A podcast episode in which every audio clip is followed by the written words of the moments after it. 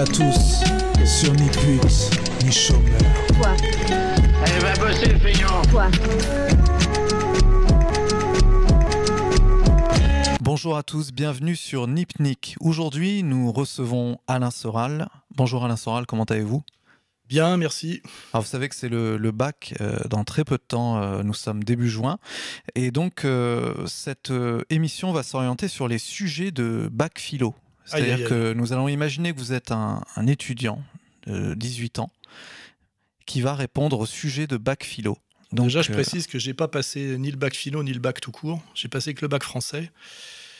J'avais eu des bonnes notes d'ailleurs. Et puis après, c'était l'époque, hein, c'était la fin des années soix- 70. euh, j'ai senti profondément que c'était pas la peine que je passe le bac, que, ça... que c'était pas ma vie. Et que j'étais déjà prêt pour une marginalité assez intégrale. Et donc, je suis parti euh, à la. À Noël, à Noël de la terminale, je suis parti euh, pour les vacances de Noël et je suis jamais revenu, ni chez moi, ni nulle part d'ailleurs. Et donc je n'ai jamais passé le bac. Ah oui. D'accord. Donc, euh, donc voilà. Donc, euh, ça- Vous avez quand même eu des cours de philo? Oui, j'ai eu des cours de Vous philo euh, le premier trimestre de terminale avec un prof qui était d'ailleurs assez bon. J'avais beau être dans une espèce d'école privée dans la banlieue de Genève, c'était un prof marxiste, ce qui était plutôt intéressant. Et euh, en revanche, je me suis beaucoup intéressé à la philo après parce que j'ai réussi le concours des beaux-arts, parce que comme j'avais pas le bac et que je voulais être étudiant pour avoir la sécurité sociale, il faut comprendre ce que c'est que la vraie organisation d'un marginal, euh, j'ai passé euh, le concours des beaux-arts et j'ai postulé aux études en sciences sociales, parce que d'un côté c'est sur concours, de l'autre c'est sur dossier, et ça, ça ne passe pas par le baccalauréat. J'ai d'ailleurs eu les deux, ce qui fait que je me suis retrouvé étudiant au- aux beaux-arts et élève à l'école des hautes études en sciences sociales, et je me suis intéressé donc à la philo aux beaux-arts euh, à travers euh, l'histoire de l'art, parce qu'il y avait les cours avaient aucun intérêt aux beaux-arts, parce que c'était du gauchisme et l'idée que l'art s'apprend pas, donc une école où l'art s'apprend pas, on sait pas trop à quoi ça sert, ça devient une garderie quoi. En plus de ringards, parce que c'était des gauchistes alors que c'était le début du punk, ils étaient complètement en décalage. En revanche, il y avait deux cours intéressants que j'ai suivis, euh, parce que ça m'éveillait quelque chose. Le cours d'anatomie, il y avait un, un professeur qui était un des disciples de Duchesne de Boulogne, qui est le plus grand anatomiste mondial, je crois. Et je suivais les cours d'anatomie parce que là, c'était vraiment de l'apprentissage euh, sérieux et concret sur le- comment est fait le corps, quoi. Les muscles, notamment. Mm. Euh, ça renvoie d'ailleurs à ma sympathie pour Delavier, parce que j'ai retrouvé chez Delavier cette même passion et cette même connaissance et cette même étude du corps. Et l'autre cours qui était intéressant, c'était le cours d'histoire de l'art. Et en fait, c'était donc relier l'art à l'histoire des idées, et par l'histoire de l'art, et donc l'histoire des idées, je, je me suis intéressé à la philo.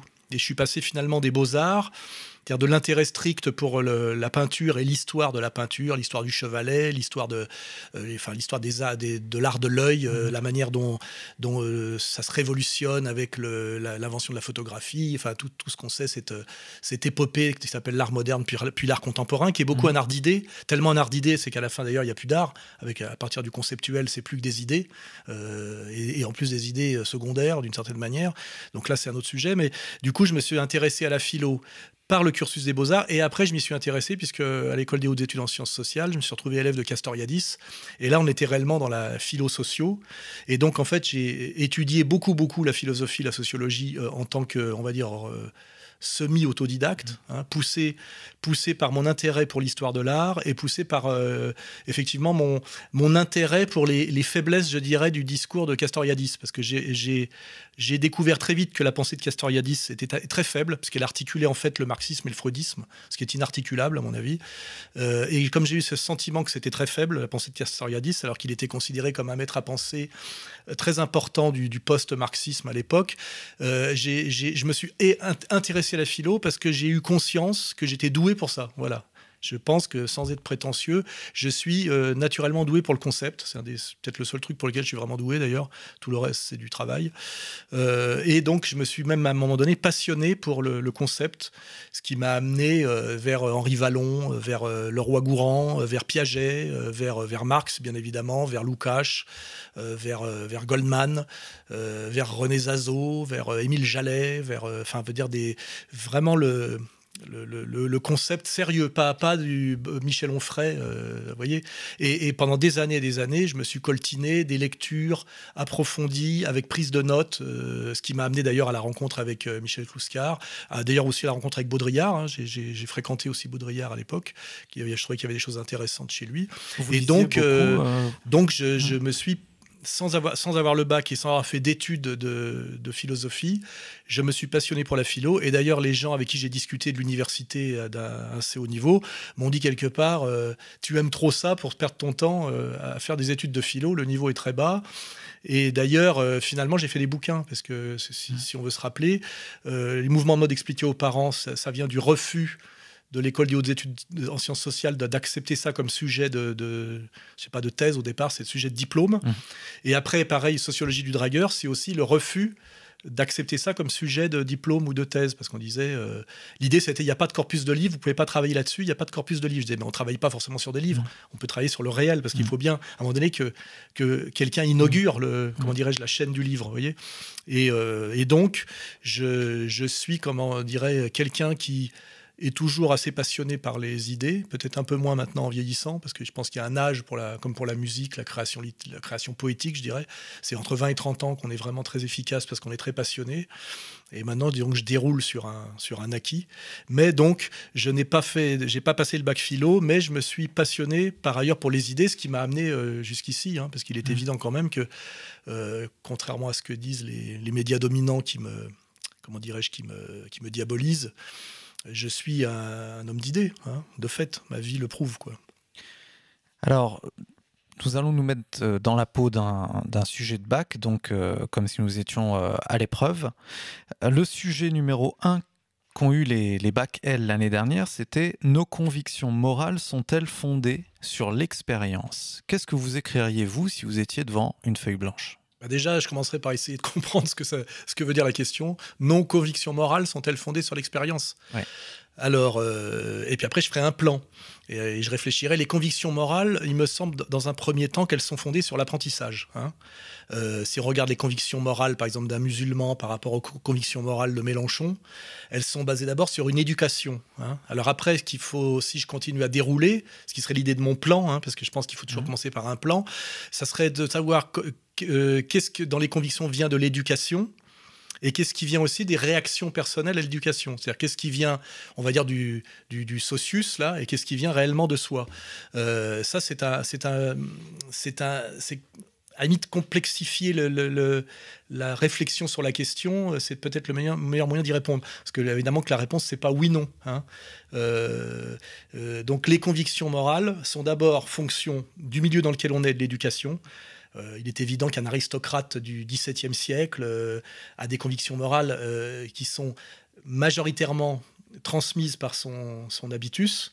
Et de temps en temps, effectivement, il peut y avoir, par l'expérience, qui sont en général des chocs. Qui dit expérience dit en général rencontre avec quelque chose qui, qui, vous, qui vous contredit, qui vous contrarie, hein, parce que sinon ça s'appelle dérouler. Hein, c'est pas de l'expérience, c'est en général une notion de souffrance et d'effort. Des gens qui peuvent remettre en question comment dirais-je, les convictions morales acquises. Alors on peut réfléchir par exemple que Karl Marx est un, est un, un bourgeois, euh, son père était, un juif converti euh, allemand euh, de la bourgeoisie. Lui-même fait des études de philosophie qui ne devraient pas l'amener à une sensibilité vers la question, on va dire, ouvrière et prolétarienne. Et à un moment donné, ses convictions morales, à mon avis, qui auraient dû l'amener à la pure philosophie, on va dire, spéculative traditionnelle, étant pris dans un bain social qui est l'Europe de l'époque de la révolution industrielle la plus dure, sans doute pour des questions personnelles, euh, alors peut-être aussi liées à des restes de judaïsme chez lui, euh, avec cette idée que le juif doit réparer le monde. eh ben, il y, a une espèce de, conviction morale qui se, qui se fonde en fait aussi sur une expérience qui est une expérience, on va dire, de, de, douleur, même si c'est une douleur ressentie la douleur des autres, hein, par exemple. Donc la vraie réponse, c'est ça, c'est qu'il y a une partie de transmission euh, on peut parler par exemple, oui, un musulman, bah, il est dans un, dans un bain musulman, ses convictions morales, c'est euh, ce qui est haram et ce qui est, et ce qui est halal. Hein. Et puis après, à un moment donné, euh, il peut, par notamment son parcours personnel, immigrer, qui passe la Méditerranée, se retrouver confronté à un monde laïque et se poser des questions sur euh, les la, validité de ces, de, ces, de ces, principes moraux en tant que musulman, ou alors, euh, comment dirais-je, le côté fictif ou pas, par exemple, de ce qu'on appelle les droits de l'homme et la laïcité, vous voyez, c'est une vraie réflexion. Donc en réalité, c'est plutôt euh, comment se, construit, les, comment dirais-je, des convictions morales et comment, qu'est-ce qu'il faut pour que qu'elles aient une valeur et un intérêt. Hein à mon avis, il faut déjà qu'il y ait une transmission sérieuse, hein, c'est-à-dire une éducation forte, parce qu'on voit que les convictions morales d'un enfant du sous-prolétariat élevé dans, une famille monoparentale avec la mère, euh, quand on regarde la sociologie des Noirs américains des années 70, ça donne pas des convictions morales très ancrées. par exemple. Donc il faut une transmission forte, et après il faut une expérience qui ne soit pas strictement la reproduction du milieu qui a transmis, par exemple, euh, euh, ces convictions morales. Par exemple, si je prends Henri de Lesquin, le bourgeois catholique élevé dans la certitude de, de, de dans ses certitudes morales et qui a les moyens sociaux et économiques de ne jamais être confronté à rien de brutal et de violent par rapport à ses convictions, finit par être ce qu'il est. C'est un, vieux con, réac, de droite, euh, dont les, comment dirais-je, les convictions morales sont fondées sur une expérience qui en réalité, euh, une, selon moi, une, une absence d'expérience. C'est-à-dire qu'à un moment donné, il n'y a pas eu de mise en danger, mm. euh, vous voyez Alors que si on compare par exemple avec le même genre de profil, c'est-à-dire un russe blanc, mais qui se retrouve confronté à la révolution d'octobre, ruiné, qui se retrouve chauffeur de taxi en France, Dans les années 40 ou 30 ou 50. C'est, à mon avis, le personnage est plus intéressant euh, et, il y a plus de chances de produire à un moment donné un, discours, un discours moral, un discours critique, a plus de chances d'être, euh, habité, je dirais, par une par une morale, je dire, intéressante et respectable, que le type, effectivement, euh, qui déroule en fait de son, de son héritage moral à sa, je dirais, euh, quand, son héritage moral s'enchaîne avec une pratique sociale qui ne vient à aucun moment donné remettre en question son apprentissage. Ça, ça, se verra aussi, aussi, par exemple, chez le gauchiste fils de prof. Vous voyez, ses convictions morales, c'est son père qui lui a donné, c'est mai 68. Il est fils de prof, donc petit bourgeois. Il parle des immigrés, il en a jamais vu. Il parle des ouvriers, il en a jamais vu. Il ne sait pas ce que c'est ni que, ni que la souffrance du déracinement, ni le travail manuel. Et ça donne un petit mérite à la fin, c'est-à-dire un petit con. Hein, euh, voilà. Donc on a le vieux con comme Lesquin, le petit con comme Méric, ce qui nous permettrait en développant de, de voir effectivement qu'il faut être, euh, avoir été structuré de façon assez rigoureuse par son éducation pour qu'on vous transmette une morale qui vaut quelque chose, mmh. hein, et pas notamment la morale justement 68 arbres de la, du libertaire qui, qui est d'ailleurs la, morale d'Onfray, première version. Et puis derrière, il faut euh, un parcours social, hein, un parcours de vie qui euh, confronte vos, valeurs héritées à la réalité du monde.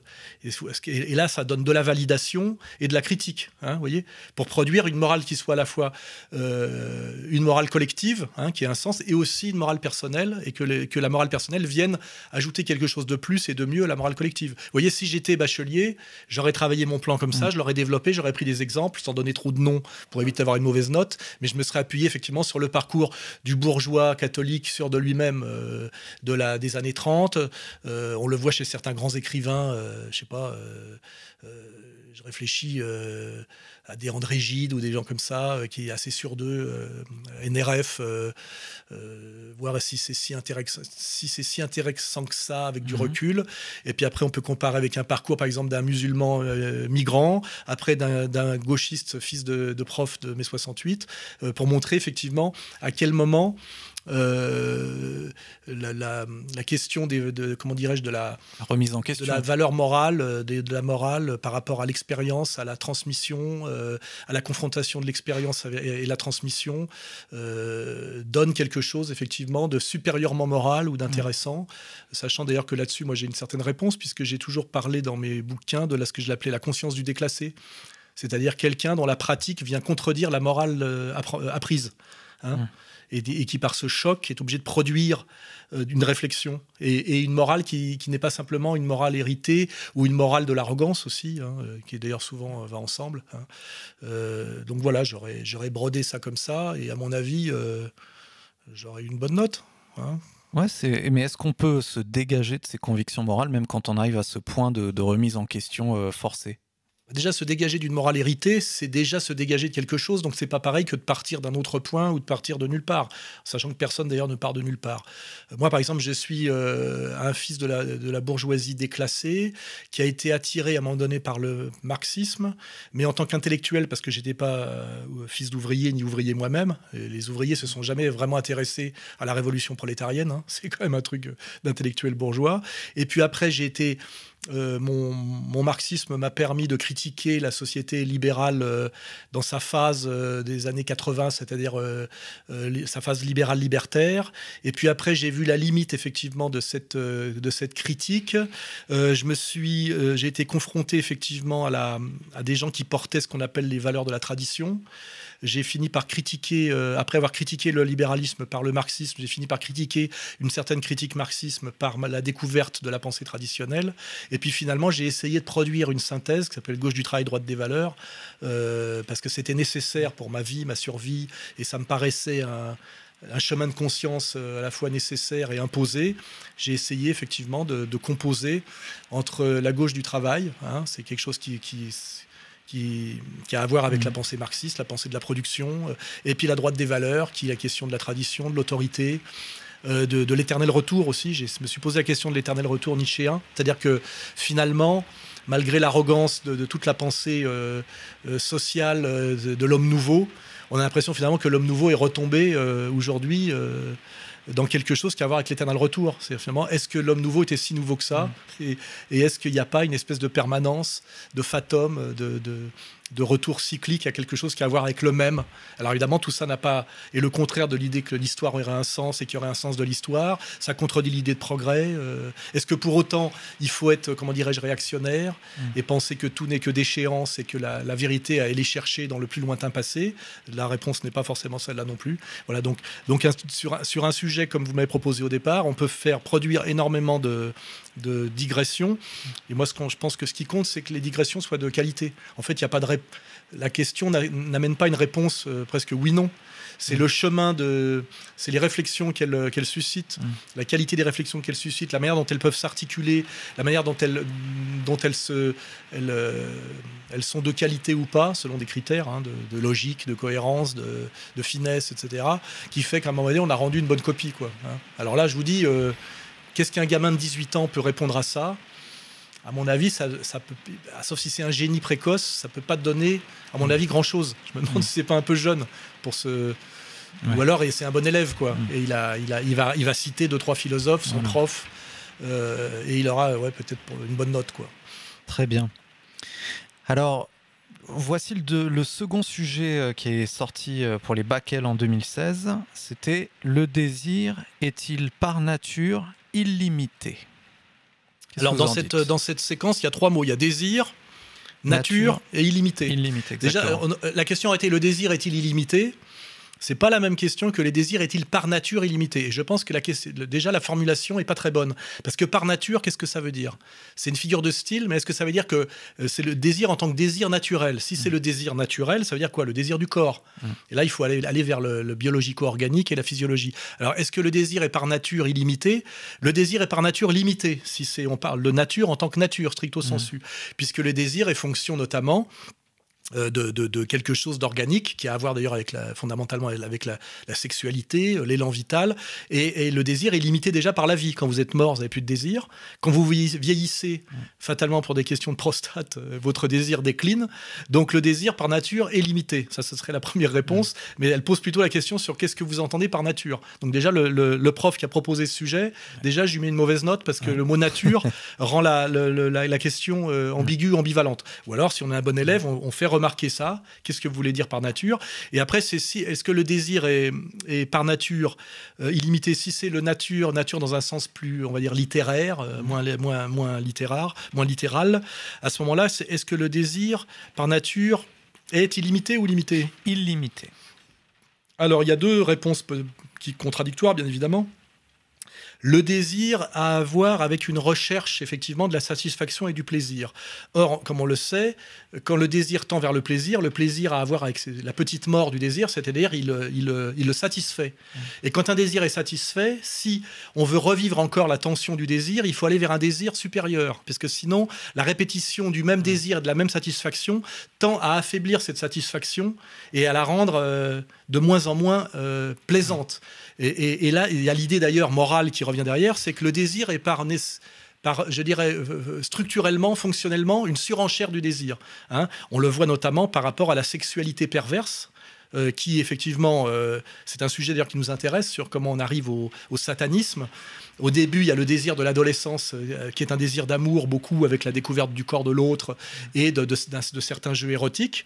Puis, l'imagination de l'homme étant fertile, puisqu'il est doué de, la fonction symbolique, effectivement, on passe à des, à des phases qui sont, je dirais, moins naturelles. Hein, mmh. C'est-à-dire, on peut parler de fellation, on peut parler de mmh. sodomie, et puis après, on peut parler de partenaires multiples, et puis après, on peut parler de, ce qu'on appelle découverte de la, de la perversité pour elle-même. Et là, on voit bien effectivement que le désir par nature, euh, si on le prend dans cette définition-là, est sans limite. Mmh. Et ça peut arriver à la fin à des choses qu'on découvre. Ça nous fait penser à Pizzagate, à des gens qui, pour continuer à avoir du plaisir, c'est-à-dire à aller sur, euh, à continuer à être dans le, dans le désir, eh ben, on arrive à tuer des gosses, à des bébés. On oublie la morale. Oui, c'est pour ça que le qu'est-ce qui, est face au désir dans, l'histoire de l'homme, c'est la morale. C'est-à-dire que le désir, qui est quelque chose d'individuel et d'intrinsèquement, je dirais, transgresseur, puisque c'est le mot qu'il faut employer, doit être cadré par une morale et une morale collective, puisque le désir de l'un n'est pas le désir de l'autre. Que, ce soit dans le règne de la consommation, le plaisir de l'un est souvent le travail de l'autre, faut pas oublier. Et dans le désir de la, dans le désir de la prédation, le désir de l'un est parfois la souffrance de l'autre. Hein. Euh, dans le viol, dans la sodomie, euh, non, non, hein, la, sodomie dans les douches pour le tolard euh, adolescent terrorisé, voilà. Donc, à un moment donné, le désir est par nature, on va dire, relativement illimité, mais par culture, il est nécessairement limité. Sinon, il y a, ça pose un problème de danger social. Donc là, pareil, en, fonction de cette question, en questionnant la question, on a plusieurs euh, dimension de réponse.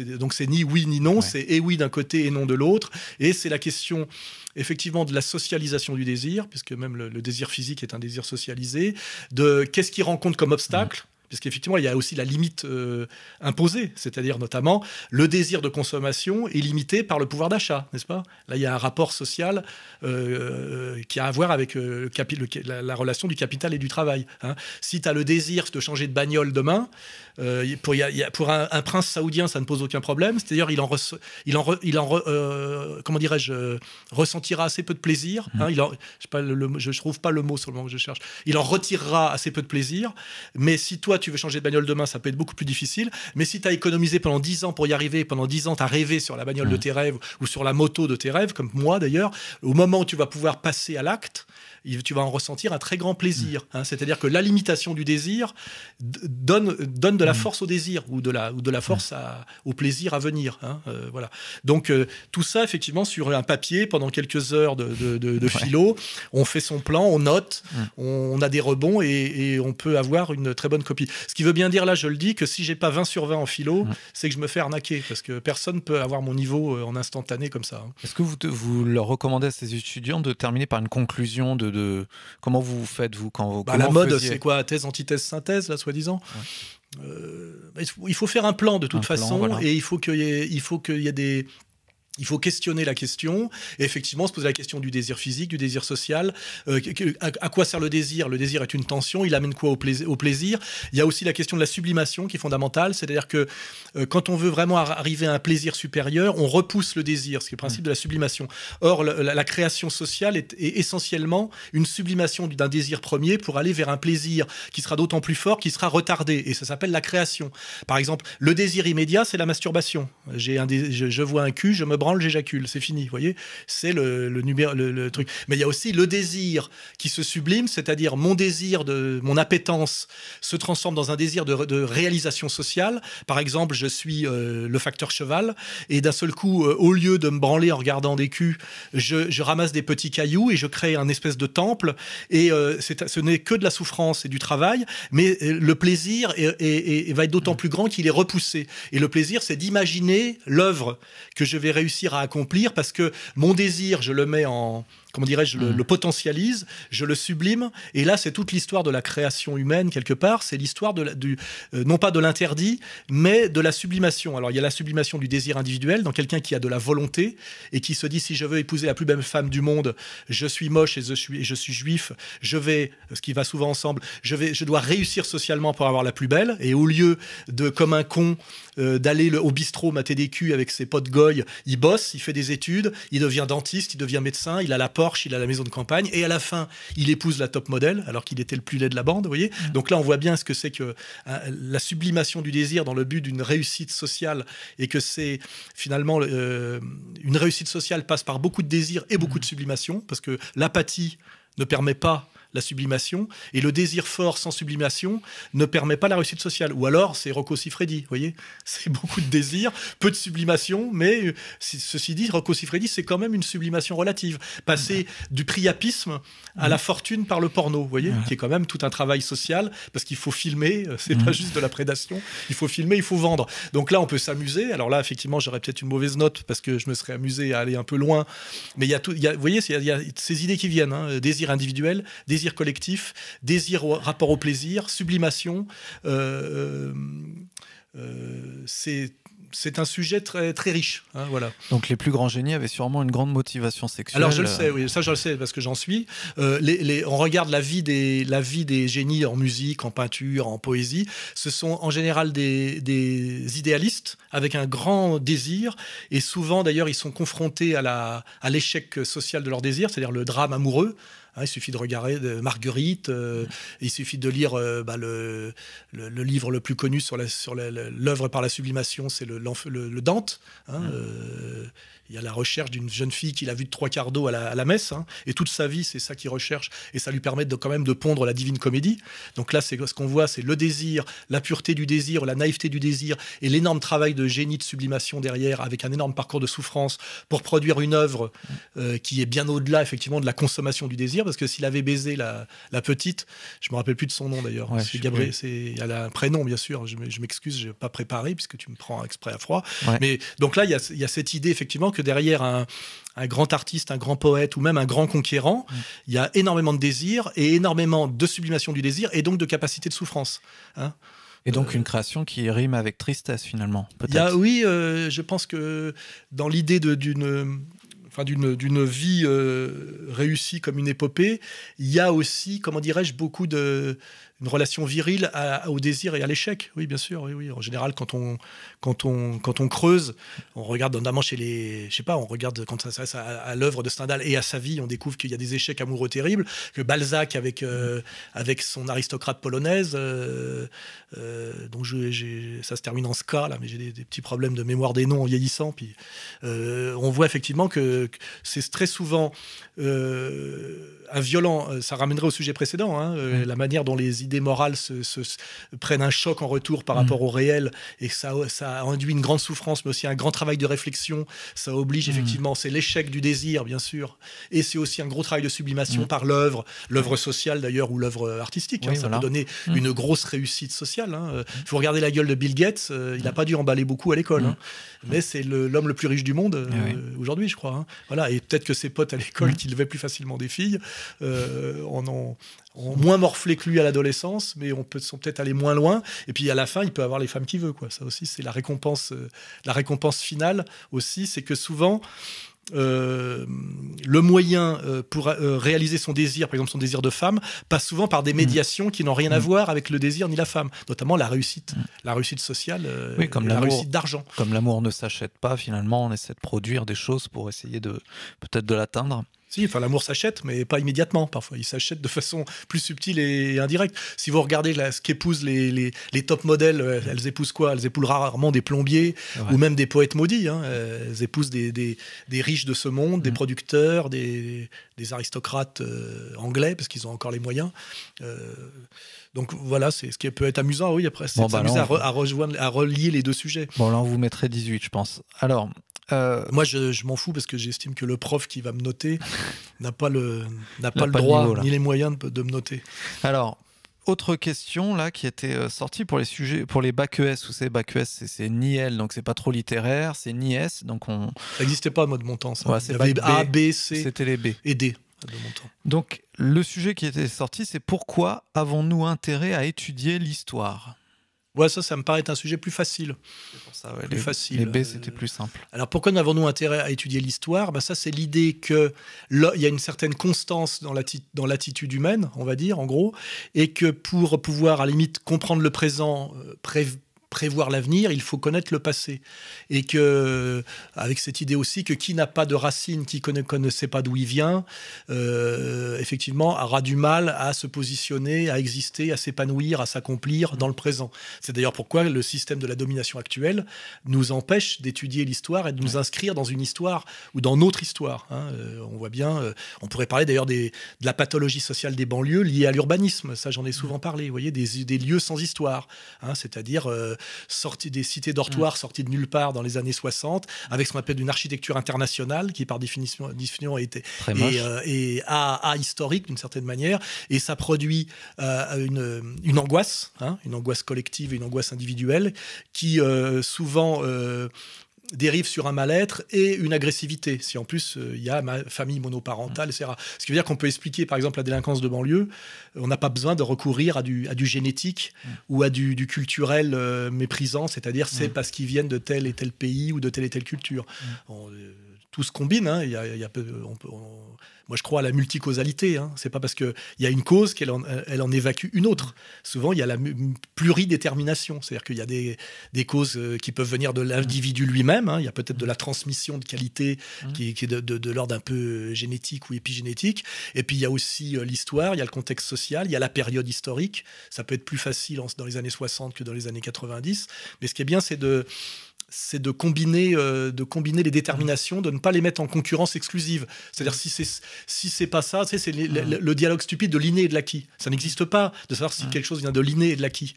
C'est toujours une combinaison d'inné et d'acquis qui, qui forme une totalité dialectique. hein, euh, donc euh, c'est des les- mauvaises questions, mauvaises réponses. Du coup, je me rappelle plus de quel était Donc, le sujet. Pourquoi on étudie l'histoire? Pourquoi, il faut étudier l'histoire? Intérêt. hein? Mais alors, Intérêt à étudier l'histoire parce que celui qui étudie l'histoire, c'est-à-dire qui est cultivé sur l'histoire, alors aussi il y a la question de est-ce que l'histoire est vraiment l'histoire Oui, voilà, Est-ce que l'histoire n'est pas de l'idéologie ou- dominante ou est-ce que l'histoire n'est pas du roman national? Par exemple, euh, je vois l'agressivité de certains Algériens avec qui je discute. Quand ils pensent étudier l'histoire, ils étudient le roman national du FLN. C'est pas l'histoire. Parce que du coup, ils ont l'impression que tout leur malheur vient de la colonisation française, qui a été une abomination illégitime. Et ça, c'est pas, c'est pas euh, aider des gens à se construire, à, à se dominer eux-mêmes et donc à dominer, euh, je dirais presque le- leur histoire, hein, euh, que de leur vendre de la salade. Alors, Et c'est pareil aussi sur quand la vraie histoire, c'est bien plus complexe. Mm. Comme quand Mélenchon oppose l'ancien régime à, l'épopée républicaine et prétend qu'il n'y a rien avant la Révolution française. C'est un mensonge, c'est une, abs- c'est- une absurdité et c'est peut-être ce qui le rend un peu bête et agressif. Vous voyez Donc, il est très important d'étudier l'histoire pour se construire et pour dominer sa propre histoire et donc euh, son présent et son avenir. Encore faut-il que ce soit aussi la vraie histoire, parce que si c'est du roman national ou de l'idéologie dominante, on se fait piéger en pensant euh, travailler à sa conscience et à sa capacité d'émancipation.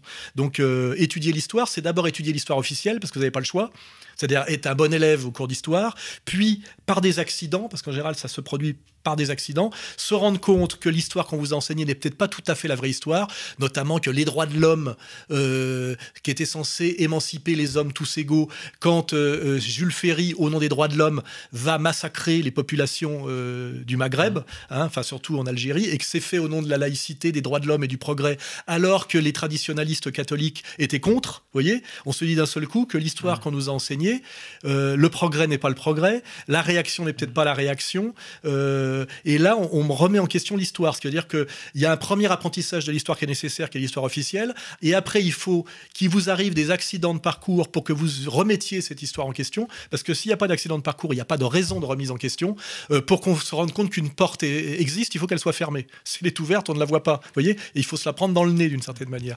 Et là, se mettre à étudier réellement l'histoire. Alors après, il est important de connaître l'histoire. Troisième phase, une fois que vous connaissez la vraie histoire et vous vous rendez compte que la- que l'histoire officielle est, fausse, ça peut vous amener euh, à vous poser des questions sur Oradour ou sur Auschwitz. Et là, ça peut devenir un gros handicap euh, pour, euh, pour vous réaliser socialement dans, un, dans le contexte tel qu'il est. Donc il faut, à un moment donné, il faut savoir aussi faire semblant de croire à la vraie histoire.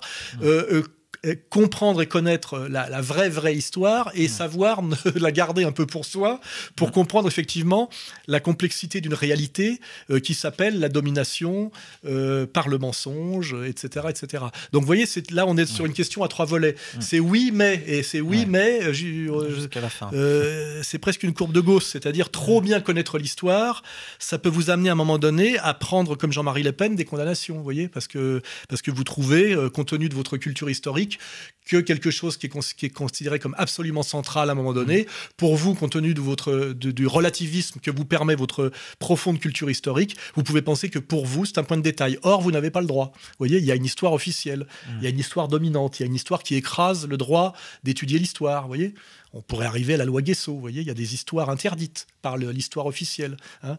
Euh, alors ça ramène effectivement à cette idée, qui est une phrase d'Orwell qui est très belle, c'est que qui contrôle euh, le présent contrôle le passé, et qui contrôle le passé contrôle l'avenir. hein. Hein, C'est-à-dire le pouvoir, c'est le pouvoir de raconter euh, l'histoire et une histoire en général qui vous amène, euh, qui, prétend vous amener naturellement ou historiquement à la légitimité et au pouvoir, et donc ce qui vous permet aussi, en ayant le pouvoir, de, de- de contrôler l'avenir, puisque euh, c'est vous qui Mhm. ouvrez et fermez les portes de la vérité, du mensonge, de l'histoire acceptable et inacceptable, etc. Et là, vous pouvez réfléchir à des sujets actuels qui ont à voir avec mon parcours personnel, avec celui de Dieudonné, avec euh, ce qu'on appelle la dissidence, ou même pour prendre des sujets moins chauds, avec, euh, par exemple, la vie et l'œuvre d'un Solzhenitsyn. euh, euh, pendant la période soviétique, effectivement, où, où à un moment donné, c'est un, euh, on, on estime que il a mal compris l'histoire, et puis après, on admet peut-être qu'il n'avait pas si mal compris que ça. Euh, voilà quoi. D'ailleurs, on peut se demander là, si le professeur qui a rédigé ce sujet, parce qu'il n'a pas mis de H majuscule à histoire, il a écrit avec un petit H, s'il n'est pas. s'il est- Ouais, normalement, l'histoire, une, l'histoire dont on parle là, c'est, la- c'est le grand H, oui. Ouais, donc c'est Voilà. c'est un peu étrange. En tout cas, nous, par exemple, on, on, on travaille euh, avec Égalité et Réconciliation et surtout avec Contre-Culture à produire euh, des, des livres qui permettent d'accéder à l'histoire euh, un petit peu euh, autre que l'histoire officielle. hein, euh, Sur, euh, par exemple, le Nuremberg, le Bainville, voilà. Et, et avec cette idée que d'avoir dans son cerveau à la fois l'histoire officielle et l'histoire qui conteste l'histoire officielle, ça permet peut-être par la confrontation de ces deux histoires de produire une conscience morale, notamment, de qualité supérieure. hein. Euh, alors après, est-ce que cette conscience morale de qualité supérieure vous permet la réussite sociale? C'est une autre question, mais en tout cas, elle vous permet d'une certaine liberté, c'est-à-dire de devenir au moins être dans la conscience, d'être le maître de vos déterminations, de comprendre qui vous êtes et, euh, et pourquoi et pourquoi vous l'êtes. hein, voilà. Donc peut-être que le mot ultime de tout ça, d'ailleurs si on parle de la, de, de- de- du dé- de la question du désir, la question de l'histoire et la question de la morale, en dernière instance, au bout de tout ça, il y a la question de la liberté. Alors, les, les S, le bac scientifique, dont on dit qu'ils sont peut-être les moins euh, philosophes, en tout cas à l'époque du bac. Ouais, ce qui est d'ailleurs euh, très français, très ambigu, parce qu'il faudrait dire que pour être bon en philo, il faut, être- faut être mauvais en maths. Et là, ça nous Ouais. amène à la philosophie de Jean-Paul Sartre, qui était un très mauvais logicien et qui était un, qui est un, un charlatan en philosophie. pour moi, hein. Et, euh, normalement, si on est mauvais en logique, on est mauvais en philo et on n'est pas forcément très bon en maths, même si la logique des maths est une logique, on va dire, euh, non émotionnelle, puisqu'elle fonctionne sur les, les nombres, euh, un monde idéal, alors que la logique, dès lors qu'on est en philo, fonctionne sur une logique qui, qui prend l'humain en compte et qui a une dimension, je dirais, d'intelligence affective un peu plus grande. Mais l'idée, euh, l'idée très française qu'on fait, si on, si on est bon en maths, Oui. on va pas vers la philo, est quelque chose qui contredit totalement, euh, le- comment dirais-je, l'histoire et l'origine de la philosophie. hein. Alors, le, le sujet pour les S, c'était travailler moins. S, vivre mieux. Alors, pareil, très, très sujet, très que question très ambivalente. Alors, il y a le mot travail, il y a le mot moins et plus, et il y a le mot vivre mieux. hein. Oui. Il y a les trois termes là. voilà. Alors, déjà, la première question, travailler moins est- est-il le moyen de vivre Voilà, mieux Est-ce que vous, si, vous répondez euh, oui, est-ce que vous allez vous faire. euh, Non, non, mais de toute façon, il n'y a pas de réponse oui-non. Il y a déjà questionné la question. D'abord, quel travail? Si vous êtes euh, caissière à Monoprix, euh, travailler moins, c'est mieux, parce que ce n'est pas un travail valorisant. C'est d'ailleurs, c'est un emploi Euh, ce n'est pas euh, dans le mot travail, il y a l'idée de, il y a l'idée de transformation, de savoir-faire. Euh, Aujourd'hui, qu'est-ce qu'un travail? Il faut déjà poser la question. Si vous réellement votre travail est un travail, vous êtes par exemple tailleur de pierre ou menuisier, je pense que travailler est un accomplissement. Euh, est une euh, est une sublimation même et euh, re- redites-moi la phrase de la question Travailler moins, est-ce vivre mieux? Alors, si par exemple vous êtes un menuisier de talent et vous aimez votre travail et c'est un travail valorisant parce que ça vous, ça vous, quand vous avez fini de, de faire une belle table ou une belle chaise, vous existez. hein. Travaillez moins parce que vous êtes dans une période de chômage, parce qu'il y a de moins en moins de commandes pour un artisan, parce que les gens achètent de la merde Formica chez But ou Ikea, mais Ikea au moins c'est de la bonne qualité, j'insiste, il y a beaucoup d'intelligence dans les, dans les, les créations Ikea. Et ben vous travaillez moins et euh, vous vivez moins, vous vivez moins bien, vous êtes déprimé et vous gagnez moins d'argent. hein. Euh, si par exemple vous êtes caissière euh, Monoprix, c'est un boulot très dur et très, très ingrat, et que grâce à une conquête syndicale, parce que par exemple on aurait viré Macron à coup de pompe dans le cul et qu'on serait revenu sur la loi travail, vous pouvez à salaire égal euh, travailler moins et dans des conditions moins dures, et ben euh, travailler moins sera euh, Mieux. vous vivrez mieux, voyez Voilà, donc euh, il faut bien socialiser la question. Je pense que euh, l'erreur de la philo d'ado euh, de deuxième zone, qui est la tendance d'ailleurs de tous les philosophes contemporains nuls, là les, les, les, les enfin qui redécouvrent la question sociale sur le tard d'ailleurs lui, mais les, ce qu'on appelait les philosophes là dans les années 80-90, qui n'en sont pas, hein, ce sont de- des moralistes petits bourgeois, c'est de toujours socialiser la question. hein, parce que la- plus la question est abstraite, moins elle a de sens en réalité. Or, le couillon croit qu'il faut qu'elle soit abstraite pour qu'elle soit philosophique, voyez Alors qu'en fait, la raison, la raison pure ne peut pas être séparée de la raison pratique dans la par réalité. définition. Mmh. Oui, bah, on est dans la réalité. Un concept n'existe que dans la réalité. Euh, Donc, euh, vous voyez. Donc euh, après, c'est euh, Travailler moins, est-ce vivre mieux alors travailler, travailler. euh, L'idée. Alors il y a une phrase qui vient immédiatement, c'est l'oisiveté est mère de tous les vices. Là, on rejoint la question du désir, de la sublimation, de la socialisation du désir, de la morale, des valeurs, etc. C'est que euh, l'oisif, on le voit si on regarde le, le saoudien moyen, ou si on regarde l'aristocrate dégénéré pris dans le piège de Versailles par Louis XIV, que c'est quelqu'un qui, parce qu'il ne travaille pas, qu'il n'a pas de fonction sociale et qu'il ne maîtrise en réalité rien, qu'il est dans l'oisiveté, ça en fait un dégénéré. Alors, euh, dans la première génération des dégénérés, quand c'est un, un- un bédouin première génération qui jouit de ne plus euh, co- conduire des chameaux sous le cagnard, peut-être que lui, il peut trouver ça agréable, mais ce qui est sûr, c'est que sa progéniture, ça donnera des vrais dégénérés pathologiques, c'est-à-dire des dépressifs ou des, ou des crétins. hein. Ça, donne le, bah, ça donne le prince euh, saoudien contemporain à Marbella, quoi. hein. L'obèse en train de mater des films de cul, euh, prendre de la cocaïne et de tirer des putes, comme j'en ai croisé quand on, on- on passe devant les grands hôtels à Genève, quoi. hein. Donc, donc le travail. Euh, euh, en tant que savoir-faire est nécessaire euh, compte tenu de ce qu'est l'homme, c'est-à-dire l'homme est un homo faber, quelqu'un qui existe parce qu'il transforme. Hein. Euh, S'il ne fait pas ça, il ne s'épanouit pas et il tombe dans la dépression et il tombe aussi dans la dépression pour lui et pathologie sociale, c'est-à-dire ça peut mettre délinquance, effondrement moral, vous voyez, l'oisiveté mère de tous les vices. hein. Donc là, on peut articuler effectivement tout ça en fonction du travail de, la- de sa pénibilité, de son rapport à une maîtrise de, savoir-faire. Euh, la question peut être euh, le- telle ou l'inverse. Ce qui est certain, c'est que euh, l'homme est fait pour travailler. Euh, le travail n'est pas seulement un châtiment, il peut être un châtiment par le Fordisme, la taylorisation ou pour le, non-partage du travail, qui est la, vraie question du combat de classe et de la lutte des classes. C'est qu'il y en a qui travaillent beaucoup sans consommer pour que d'autres consomment beaucoup sans travailler. C'est les connards que vous voyez alors à Roland Garros cet après-midi en train de se, se, se go- goberger parce qu'ils peuvent regarder des gens travailler d'ailleurs pendant qu'eux ne travaillent pas, alors que normalement un, type normal n'a pas les moyens d'être à Roland Garros euh, pendant ses heures de travail. Vous voyez, c'est- alors est-ce qu'on doit s'extasier ou pas dans les connards qui s'applaudissent parce qu'en réalité ils applaudissent pas les gens qui jouent, ils s'applaudissent parce qu'ils savent qu'on va les voir à la télé et ils s'applaudissent de- d'être les happy few qui peuvent qui peuvent en être. Vous voyez, c'est tout le côté débectant de, de Roland Garros qui fait que j'ai toujours détesté. euh, quand je m'y rendais d'ailleurs, j'avais un sentiment de dégoût euh, que je comprenais pas forcément. Il fallait que je fasse un, un travail que j'ai fait euh, progressivement. Et donc il y a cette question effectivement que euh, il y a rien en de l'homme est, est fait pour travailler. Encore faut-il que ce travail soit un travail euh, épanouissant, c'est-à-dire euh, qui apporte quelque chose, alors que- en tant que, que maîtrise d'un savoir-faire, ou autant aussi que élévation sociale, c'est-à-dire euh, enrichissement à la limite, hein, c'est-à-dire qui peut être un travail moins respectable, mais qui qui bosse dans l'immobilier, mais qui lui permet de s'élever socialement parce que euh, acheter une baraque, euh, une bagnole, puis euh, faire creuser la piscine, etc.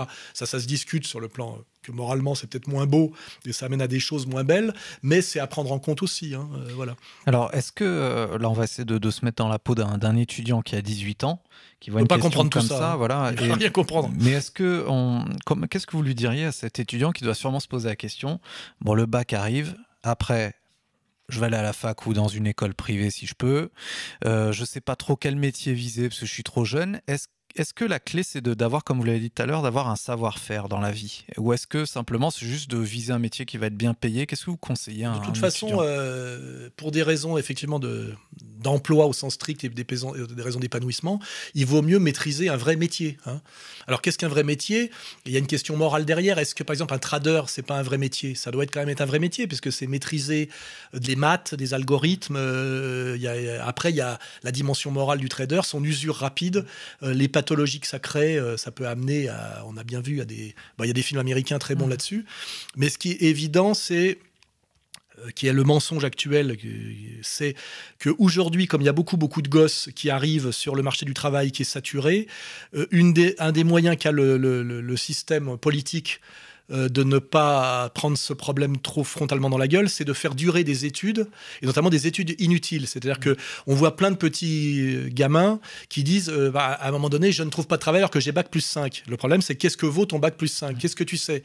Moi, j'ai été confronté, qui suis un autodidacte, hein, à beaucoup de jeunes, à une époque où je m'y intéresse, maintenant moins, mais il y a 10-15 ans, je m'y intéressais, et je découvrais, et c'était il y a 10-15 ans, que des jeunes qui, soi-disant, avec bac 4 ou plus 5, étaient des crétins. C'est-à-dire qu'ils maîtrisaient même pas l'orthographe, ils n'avaient pas de pensée, et surtout s'ils étaient dans les sciences humaines, les sciences molles, etc. hein, puisque, en réalité, moi, j'ai pas grand-chose à dire et à reprocher à quelqu'un qui fait euh, ponts et chaussées, euh, ou même euh, ou, ou- ou l'X, euh, parce que bon, il va maîtriser quelque chose d'objectif, hein, des sciences dures. Les sciences dures, on peut pas trop tricher. Les sciences molles, c'est de l'idéologie, beaucoup. Et il y a beaucoup de types qui se plaignent d'avoir des diplômes. Alors, quand c'est du commerce, euh, dans des diplômes qu'on va avoir avec le commerce, là, c'est risible, parce qu'en réalité, c'est rien du tout, quoi. hein, c'est de l'arnaque. Ou alors, Sciences Po, par exemple, vous voyez, de- c'est-à-dire des, qui deviennent des- une école à la fa- de, de- comment dirais-je, d'apprentissage de l'idéologie dominante, dans des buts d'être des relais de domination, mais des relais de domination subalterne, c'est-à-dire qui croient à ce qui, euh, qui croient aux mensonges euh, qui sont chargés de transmettre. Parce qu'il y a quand même une grosse différence entre celui qui ment, Attali, qui est quand même une intelligence, vous voyez, qui est un kabbaliste, et puis le crétin, le journaliste de troisième zone de Canal+, qui lui euh, est un relais euh, ou un, ou un type qui a, qui a pas le nid, un peu teubé, comme un certain journaliste euh, qui me persécute, vous savez, sur Public Sénat, qui lui visiblement n'a pas le niveau d'un Nathalie. Et là, euh, c'est très différent de voir un, un dominateur de haut niveau qui est un menteur, mais qui sait euh, quelque part qu'il ment et qui, qui maîtrise, quoi. hein. C'est Kissinger, ça peut pas dire que c'est un imbécile, ni, ni Attali. Macron, bah, on ne sait pas dans quelle mesure justement il, il- il domine ou il relaie, si c'est un, un- un maître du mensonge ou un relais du mensonge. On est en train de le découvrir là, hein, euh, c'est intéressant. Mais euh, Ouais, donc le, le jeune alors euh, qui a 18 ans, lui, on lui, on lui, on lui, vous lui proposez de plutôt de d'apprendre un, un métier dans, Bah, dans déjà de voir, de voir, de voir où est-ce qu'il y a des débouchés. Moi, si je vois un jeune de 18 ans et je lui dis il faut que tu maîtrises un métier pour t'épanouir et, réussir ta vie socialement, parce que c'est gagner ta vie, il y a des secteurs où tu es sûr de, gagner ta vie, notamment dans tout ce qui est le- la maîtrise haut de gamme. Hein, tailleur de pierre, euh, compagnon euh, charpentier, menuisier, parce que là, il y a de la vraie demande. Euh, pareil, quand j'étais dans la mode, à un moment donné, je travaillais dans la mode, je disais, si vous voulez vraiment avoir un destin dans la mode, et soyez modéliste, et non pas styliste. Styliste, c'est faire des dessins à plat, tout le monde peut le faire, et c'est de la merde. Les modélistes, c'est travailler sur la forme et les, matières, et c'est transformer en réalisable le dessin. Et le modéliste vaut beaucoup plus cher que le styliste. Et ça, et, et ceux qui ont suivi cette filière-là, s'il y en a qui m'entendent, ils le savent. C'est-à-dire qu'un un modéliste, ça trouve toujours du travail. Un styliste, il y a eu un donné pléthore de stylistes parce qu'on a vendu l'idée que tout le monde serait demain un Yves Saint Laurent avec l'idée du quand le prêt-à-porter s'est mis à s'appeler Jeune Création, et, etc. Et en fait, les, je pense que les trois quarts des types qui sont passés par ce mensonge et cette filière se sont retrouvés chômeurs ou alors à pisser du à pisser du dessin sur les coins de table pour des sommes dérisoires pour le sentier. hein. Puis on sait ce que c'est que le sentier. hein. Euh, ils ont dû souffrir. Donc, euh, donc voilà, c'est à un moment donné, c'est euh, aller vers des filières où réellement il y a un savoir-faire et donc une demande. Alors il faut comprendre ce qui, euh, où, est la demande de demain. Je me rappelle quand je parlais avec des agriculteurs à une époque, ils disaient plus vous faites de quantité et de merde, plus vous travaillez pour vendre des choses qui ne valent rien et plus vous êtes vous appauvrissez. La seule salut que vous avez, c'est faire du haut de gamme, du veau sous la mer. Pour alors évidemment, c'est pour des ou des fruits et légumes, mais pour des grands restaurants qui ont besoin à un moment donné où il n'y a plus que de, la merde en frigo euh, qui n'a pas de goût. Effectivement, alors il fallait une intelligence et une culture sociale du paysan pour comprendre effectivement avoir cette euh, lecture possible et comprendre qu'il pouvait effectivement avoir euh, un circuit court avec des grands restaurants ou des consommateurs de la bourgeoisie qui, eux, sont d'accord pour faire faire de la merde pour les pauvres, mais ne veulent pas en consommer. Et ceux qui ont suivi cette filière à partir des années 90, souvent ont fait de belles réussites. Hein. Alors que ceux qui ont continué dans le, quantitatif, euh, enfin exigé par notamment l'Union européenne, se sont retrouvés, bah, certains pendus, hein. c'est-à-dire travaillant énormément pour faire de la merde qui ne vaut rien. Parce que plus ils produisaient, moins ça valait cher. Hein. c'est une règle. Et plus c'était en plus de la merde avec du pesticide, du machin, etc. Donc à un moment donné, c'est comprendre quelles sont les filières où un savoir-faire a une chance de vous permettre de vous épanouir socialement. Et après, ça c'est la question effectivement ultime, est-ce que ces savoir-faire-là correspondent à vos goûts euh, ou à vos désirs profonds? Moi je sais que ma, souffrance... Euh, euh, personnelle, c'est que j'ai fait des tests de QI quand j'étais en cinquième, quatrième, qui étaient de très très bon, très très bon niveau pour ceux qui se posent la question, je suis évidemment un surdoué, mais j'en ai rien à foutre. C'était pas du euh, de mon temps, ça n'existait pas ces trucs-là et on s'en foutait. Aujourd'hui, il y a une espèce de snobisme du surdoué qui est très très horripilante. Mais en revanche, je n'avais pas les aptitudes qui correspondaient à mes goûts. Mmh. C'est-à-dire que j'étais doué pour la la philo, par exemple, mais mon rêve, c'était d'être champion cycliste ou, ou, champion de boxe. Donc, mon parcours euh, traduit exactement ça. Mmh. C'est-à-dire que je suis doué pour des choses qui ne me plaisent pas, force, qui ne me plaisent pas en réalité. Mmh. Voilà, c'est voilà, philosophe malgré moi. Et, et ça, c'est une question qu'il faut se poser. Euh, qu'est-ce que c'est qu'un vrai, vrai savoir-faire? Qu'est-ce que c'est que les savoir-faire qui ont des débouchés? Et est-ce que ces savoir-faire qui ont des débouchés correspondent à vos, à vos aspirations profondes? Et peut-être, et d'ailleurs, en général, aspiration dit euh, talent, hein, euh, souvent. Oui, alors la question qui va avec ça, c'est est-ce, est-ce qu'on peut tout apprendre aussi? Non, ben là, il y a une question, effectivement, que l'homme est un être d'apprentissage et il peut quand même apprendre énormément. N'importe quel couillon, fils de la bourgeoisie, qu'on met au piano assez jeune, mais capable de jouer la lettre à Élise à 12 ans et demi.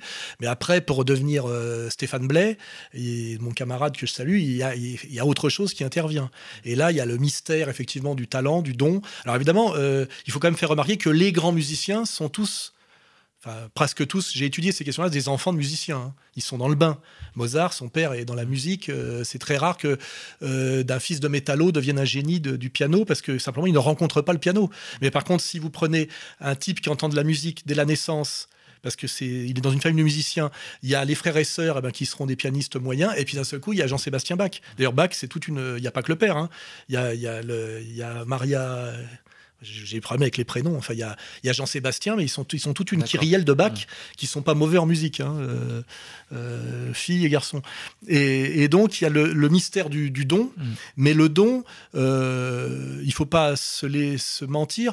Floyd Mayweather, qui est quand même un génie de la boxe au sens technique, pas au sens moral d'ailleurs, et, mm. et c'est un, un, autre problème, mais il est fils de boxeur. Et son mm. père était déjà un grand boxeur, puisqu'il avait perdu de très peu. Euh, j'ai regardé le combat récemment face à, à Sugar Ray Leonard Hein.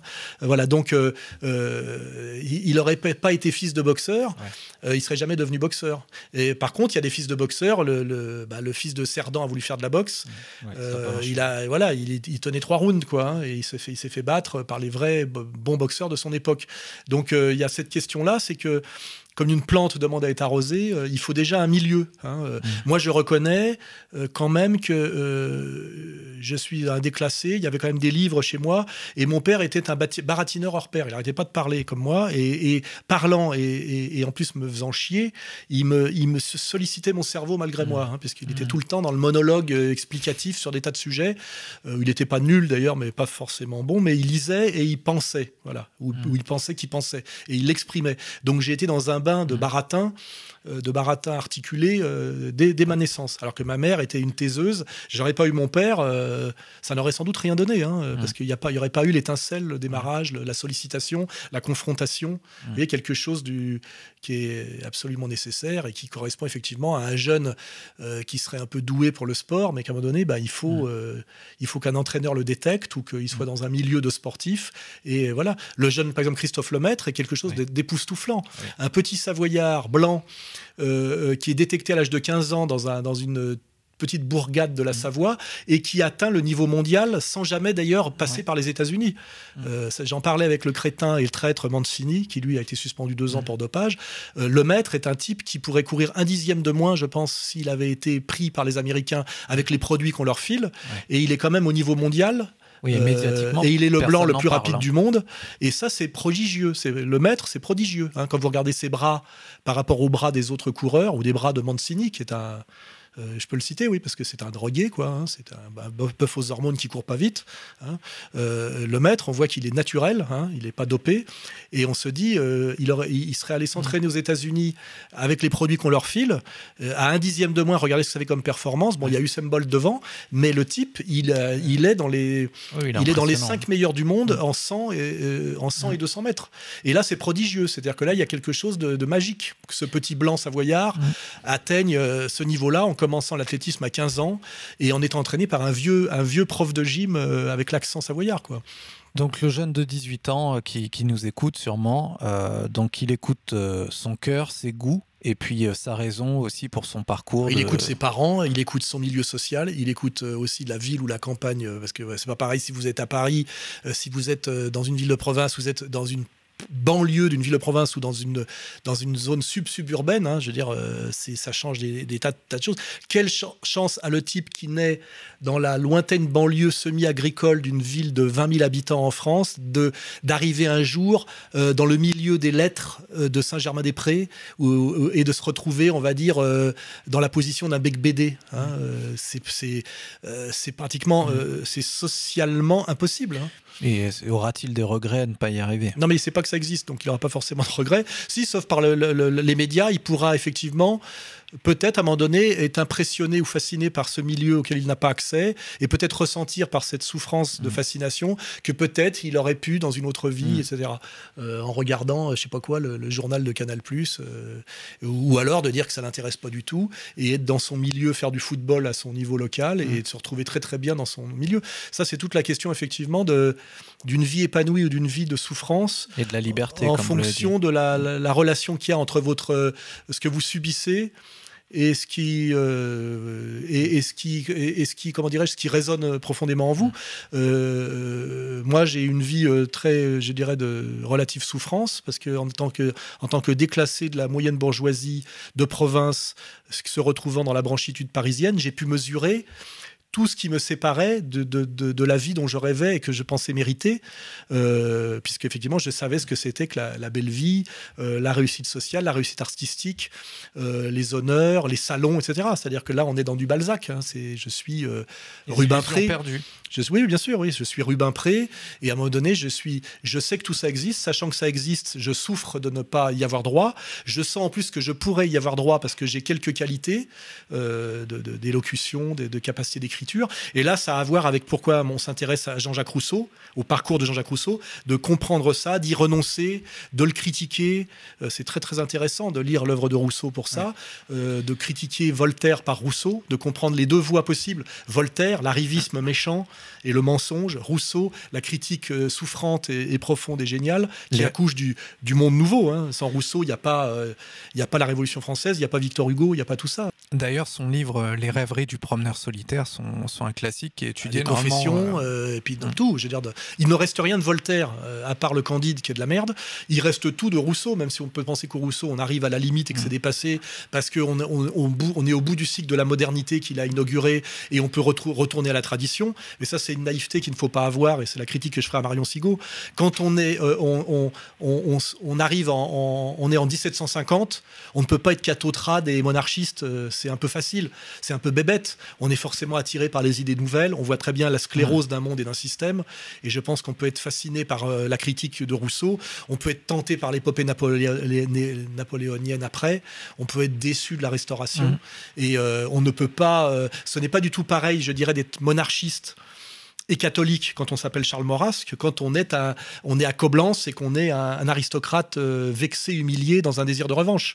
C'est-à-dire que, et de même que je dis que, euh, euh, par exemple, le judaïsme euh, actuel, qui est le judaïsme talmudique, qui est une religion post-chrétienne construite sur la haine du Christ et de la proposition d'amour et d'universel du Christ, et ce n'est pas le même judaïsme que le judaïsme d'avant le Christ, vous voyez. Et c'est pareil, le, un, un- traditionnaliste n'est pas un réactionnaire, parce qu'il y en a un qui, qui se positionne en les contradictions et les mensonges de la Révolution française, des droits de l'homme et de l'épopée républicaine, alors que l'autre, c'est quelqu'un qui, qui, qui, qui est violemment quelque chose qui lui a pris sa place, vous voyez? Donc c'est pas du tout la même chose. Et c'est là où on voit que l'histoire, dont on parlait tout à l'heure, est première. Il faut toujours tout reconstituer dans son historicité. Il n'y a pas de, euh, comment dirais-je, d'historicité des concepts. Et, et pouvoir et vouloir penser hors de l'histoire, c'est ne pas penser, c'est de penser des bêtises. C'est-à-dire pour ça que le système éducatif aujourd'hui casse l'historicité de tout, des concepts. Euh, de- enfin, de l'enchaînement d'ailleurs des, des- des- époques politiques. Euh, étudier euh, l'histoire par, euh, par, par nom, par concept ou par ordre alphabétique, c'est empêcher les gens de comprendre. Il faut vraiment être systématiquement dans l'historicité. Euh, le, le, le néolithique précède la première révolution urbaine. Enfin voilà, si on commence à, si on peut dire, si, l'idée qu'on puisse étudier la préhistoire euh, in abstracto, euh, indépendamment de la société industrielle et de comparer les deux selon la théorie de foireuse d'ailleurs de l'imaginaire radical de Euh, c'est ne pas penser. hein. Voilà, c'est à un moment donné, il y a quand même quelque chose qui est avant, qui est après. Il y a des sauts qualitatifs, il y a des questions d'échelle. Voyez, Euh, comparer un village africain qui gère 120 personnes avec une mégapole euh, contemporaine de 40 millions d'habitants, c'est stupide. hein. Les échelles changent tout. Faire la cuisine pour 4 personnes, c'est pas pareil que faire la cuisine pour 40 et faire la cuisine pour 400. On peut être un grand cuisinier pour sa famille, être, euh, pour 40, ça va être un grand restaurateur, et faire de la bouffe bouffable pour 400, ça s'appelle la, la cuisine industrielle de cantine. Ce sont trois savoir-faire totalement différents. Voilà. Et il y a des questions d'échelle. Voilà. Et ça, c'est fondamental aussi de penser aux échelles. hein. pour combien euh, euh, ma vision du monde est valable pour qui et pour, pour qui Pour moi, pour toi, pour combien de personnes, tu vois Souhaiter un monde, par exemple, de, une république de petits, de petits entrepreneurs propriétaires de moyens de production, c'est un rêve. hein. Mais euh, il y a un problème. euh, Est-ce que c'est compatible avec le niveau de technicité de notre monde et la division du travail, euh, etc., etc. Est-ce qu'on peut acheter un ordinateur ou un téléphone le prix qui coûte dans un monde de, pe- de petits producteurs indépendants, propriétaires de moyens de production? La réponse est non. C'est-à-dire on change de monde, hein, ce qui est d'ailleurs très intéressant et je, je suis peut-être pour, mais ça remet tout en cause. hein, euh, voilà. Écoutez, merci beaucoup, Monsieur Soral. Euh, ami bachelier, futur bachelier, nous vous souhaitons bon courage et bon parcours de vie. Merci. Donc là, on a fait de la philo. hein, Ah bah, voilà. c'était pas vraie. mal.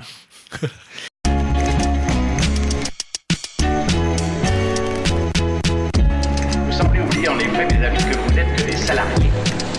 C'est-à-dire les êtres les plus vulnérables du monde capitaliste. Bienvenue à tous sur Ni Pux, ni chômeur. Toi, Elle va bosser, le feignant. toi,